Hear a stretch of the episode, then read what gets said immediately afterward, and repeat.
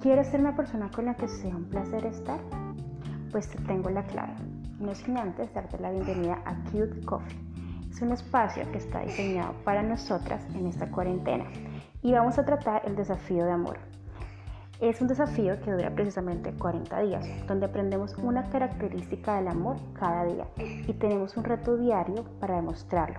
Eso con el propósito de aprender a amar de forma correcta.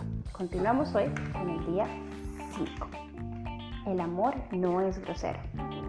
Vale la pena practicar los buenos modales, no solo cuando queremos impresionar, sino que debería ser una característica en nosotras porque lo contrario somos un fraude. Vivimos con máscaras, pero en casa realmente nos conocen tal y como somos. Y quizás esa sea la principal razón por la cual ellos no quieren acercarse a Dios. Un instante de mala conducta puede echar a perder una vida de esfuerzo.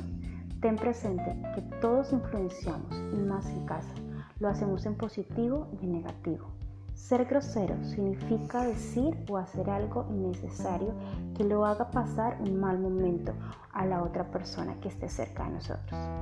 Respetar implica también no irritar a alguien por nuestra mala educación. Así que te invito a que hoy reflexiones y digas, ¿realmente soy yo esa persona con la cual otros desean estar cerca de mí? ¿O soy alguien con la cual ellos se irritan y no quieren o les produzco fastidio? Entonces, la clave para no hacer eso es practicar el amor. La clave para que seamos personas que otros deseen estar cerca de nosotros es que demostremos a Jesús con nuestro amor. Y cuando amamos, somos pacientes. Cuando amamos, no somos egoístas. Cuando amamos, somos considerados. Cuando amamos, eh, no somos groseros. Así que hoy sumamos otra cualidad que es esta. No hay que ser groseros. Tenemos que aún pensar en qué tono hablamos. Si lo hacemos en un tono alterado o lo hacemos en un tono suave.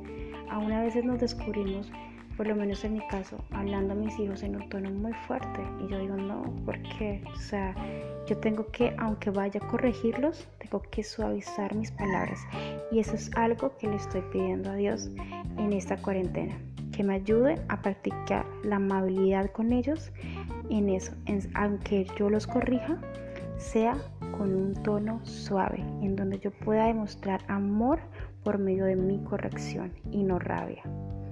Entonces, con eso te dejo el desafío de hoy.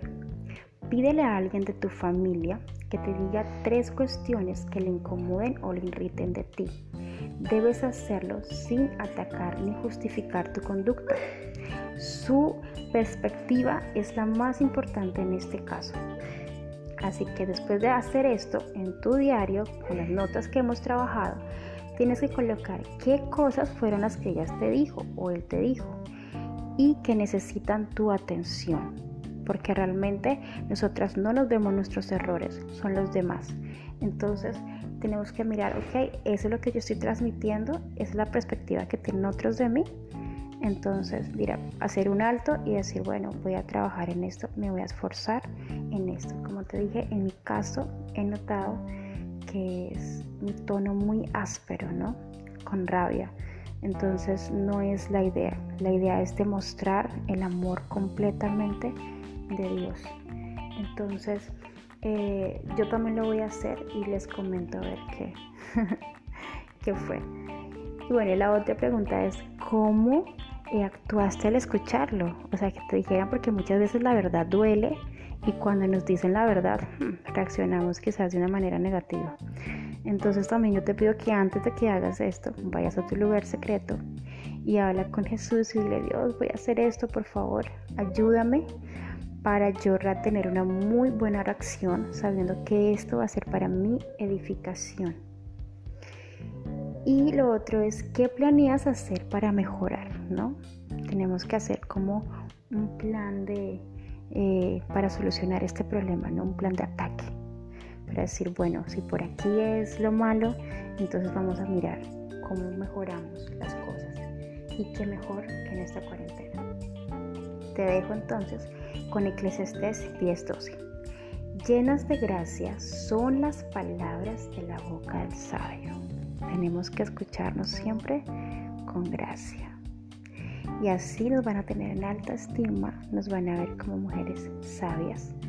Entonces, qué bonito eso que nuestra familia sea la que tenga tan alto concepto de nosotros y no solamente las personas de nuestro trabajo, de nuestro estudio, de la calle, sino sea nuestra familia. Yo creo que eso tiene más honor y mérito que cualquier halago que podamos recibir del exterior. Así que te animo a que continúes con el desafío, no tires la toalla. Sé que a veces hay cosas que nos cuestan más que otras, hay retos que son más difíciles que otros, pero si no lo pudiste hacer, no importa, retómalo y continúa. Por lo menos yo ayer no pude hacer el cute coffee, me sentía realmente un poco mal físicamente entonces, eh, pero no tiro la toalla, yo ok, no lo pude hacer, bueno, arrancamos. Entonces, si no lo pudiste hacer por X o Y cosas que se haya presentado, importa, no tires la toalla, continúa, porque el que persevera logra su fruto. Entonces tenemos que perseverar en esto porque es con el propósito, como les dije en el, en el primer fragmento, es con el propósito de reinventarnos, ¿no? Que esta cuarentena nos haya sentado, que cuando salgamos nos digan, uy, te sentó la cuarentena, y tú digas, ah, sí, no hay mejor spa, pues. Entonces, que realmente nos vean diferentes, ¿no? Que realmente podamos marcar un antes y después en nuestra vida. Así que te bendigo y espero que continúes. Juntas, obviamente podemos de la mano de Dios.